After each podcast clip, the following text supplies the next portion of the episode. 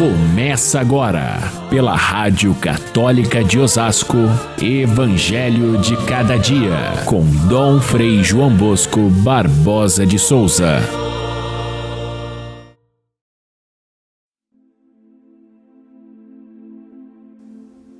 E tu, menino, serás chamado profeta do Altíssimo, pois irás adiante do Senhor para preparar-lhe os caminhos anunciando a seu povo a salvação pelo perdão dos seus pecados.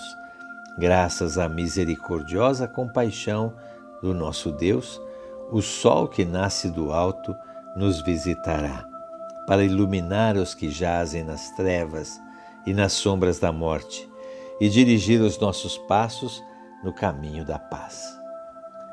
Caríssimos irmãos e irmãs, ouvintes do nosso Evangelho de cada dia, o dia 24 de dezembro é vivido pela liturgia da Igreja em dois momentos bem distintos. Durante o dia, nós estamos ainda no tempo do advento, no tempo roxo, e estamos ainda em clima de preparação para o Natal. À noite, nós temos a solene vigília do Natal já em plena alegria. Uma antecipação da missa que deveria ser às, à meia-noite ela, ela atualmente, a maioria das igrejas a celebra mais cedo, para que as famílias também possam confraternizar-se, possam fazer a ceia de Natal, esse momento bonito das famílias reunidas para é, cantarem diante do presépio, a noite feliz, trocarem presentes, abraços, é dia de confraternização. Portanto, esses dois momentos nós temos neste dia de hoje, dia 24. Aqui nós vamos lembrar de modo especial o primeiro momento da liturgia de hoje, esse que é, nós temos no Evangelho.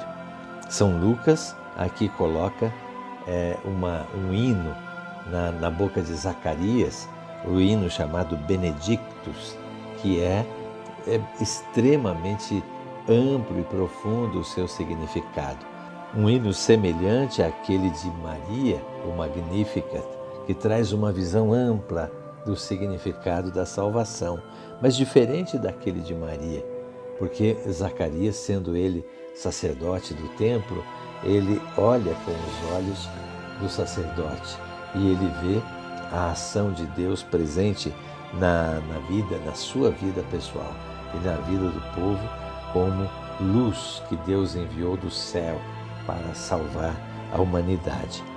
Aqui, Zacarias faz um, um imenso louvor a Deus que cumpre as promessas antigas, as promessas do Antigo Testamento e que liberta o povo do seu sofrimento e que vence, por fim, o pecado e abre as portas da salvação. Esse hino é repetido diariamente pela igreja na, na, no ofício divino rezado pelos sacerdotes, pelos religiosos e por toda a igreja, é, todas as manhãs o hino do Benedictus. Ele nos coloca diante dessa maravilha do plano de Deus que se realiza hoje ainda na minha vida, na sua vida, na vida da igreja e na vida do mundo. Essas palavras proféticas, é, Zacarias diz, porque ele estava repleto do Espírito Santo. Assim como Isabel fala repleta do Espírito Santo, assim como Maria, há no Evangelho de São Lucas essa profusão, esse derramamento do Espírito Santo sobre todos e é Ele quem conduz todos, todas as pessoas que interagem nesse momento da encarnação do Verbo, é, de forma que todos podem perceber nitidamente em suas vidas se realizando o plano de Deus. São palavras inspiradas e corretamente que nos colocam diante da aliança feita por Deus no Antigo Testamento e que é renovada. Ela é feita novamente através de Jesus Cristo e, sobretudo, do seu sangue na cruz. É a mesma aliança. Deus nunca rompeu a aliança.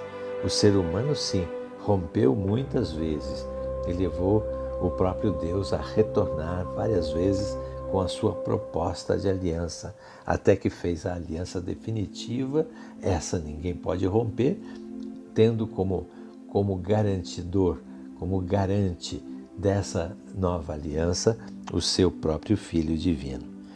E o cântico de, de Zacarias também nos lembra que Deus age por compaixão, por misericórdia.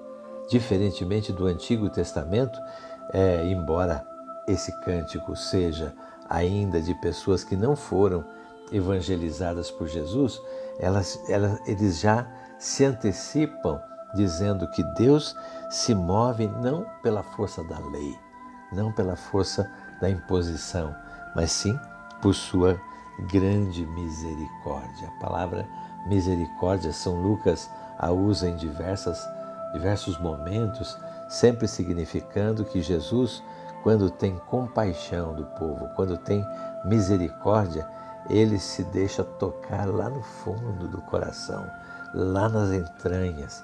Essa é a misericórdia de Deus. São, nós podemos lembrar das parábolas da misericórdia.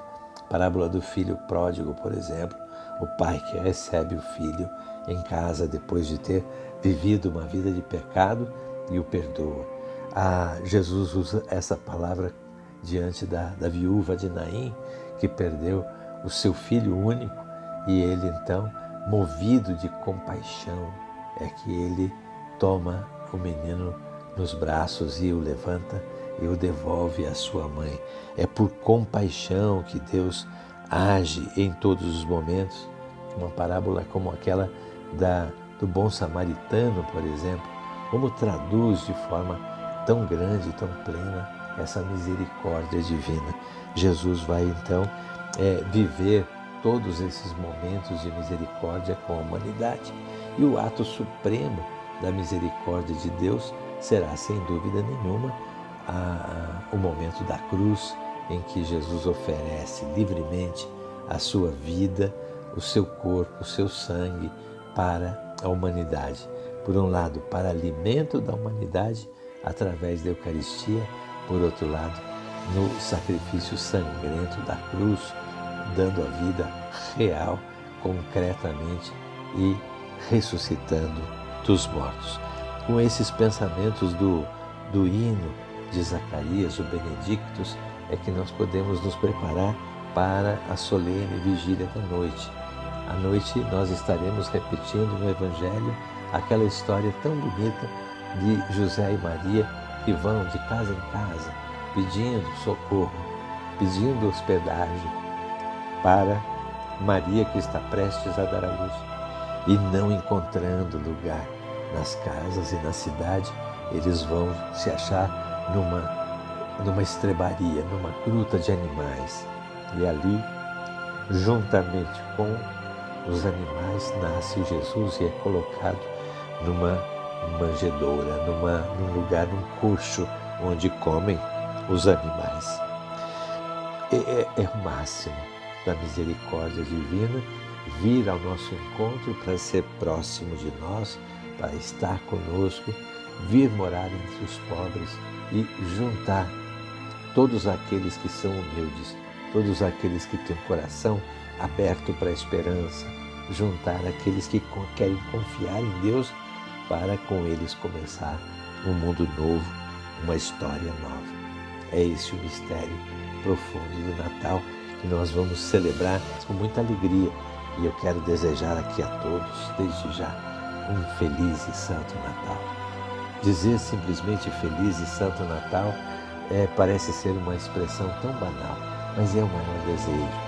Natal significa nascimento, portanto, é um desejo de que a vida renasça, que o mundo se torne melhor, que a fraternidade vença, que o amor seja a lei de todos, que haja partilha e felicidade, que não falte dignidade a todos aqueles que é, são seres humanos, filhos de Deus, remidos pelo nascimento, pela morte e ressurreição de Jesus Cristo Salvador. Feliz e Santo Natal a todos. Até amanhã, se Deus quiser.